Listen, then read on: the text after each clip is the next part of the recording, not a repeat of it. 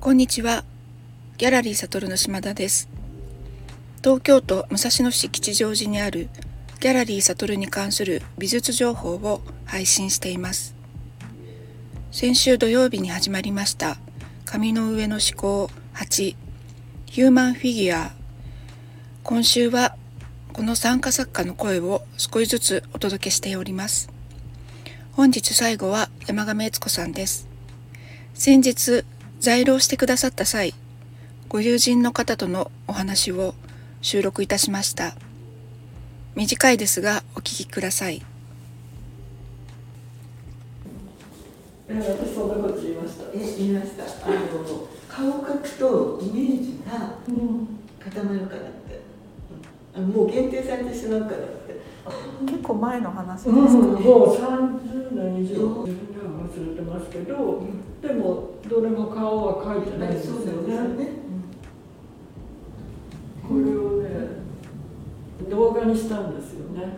連続してつなげて、でこの負けたっていう場面を最後に持ってきた。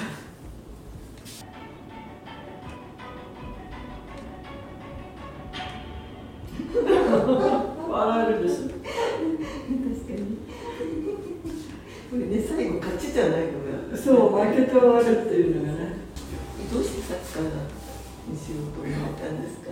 人間ってまず書かないのですか、えー、サッカーをする人だったら書けそうって思ったんですね、うん、ワールドカップがあったじゃないですか、えー、そうそうそうすごくいい画面がね毎日乗るんですよね人間って言ったら人間の形って言ったらもうサッカーってすぐに頭に浮かびましたここに飾ってあるものの5倍が書いてある。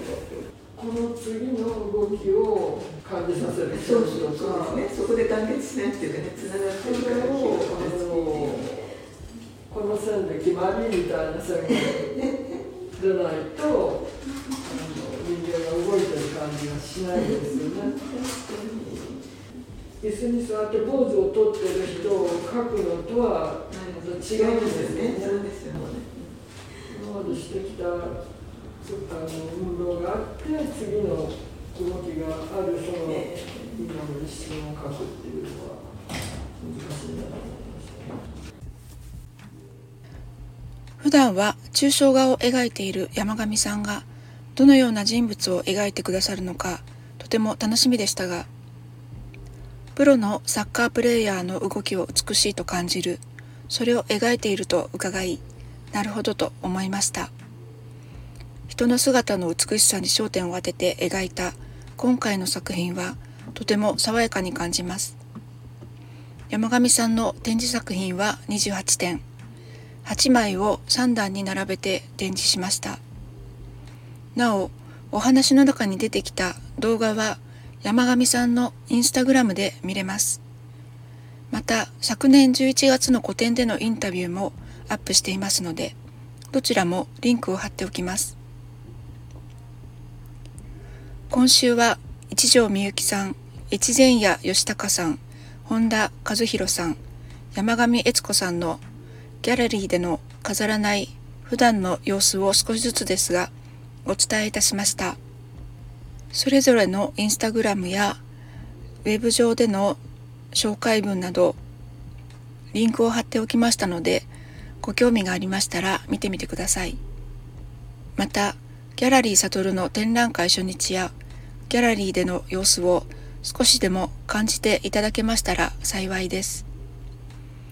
初日オープニングはどなたでもご覧いただけますし、飾らないアーティストの姿に触れる機会でもあります。作品にご興味がありましたら、ぜひお気軽にお立ち寄りください。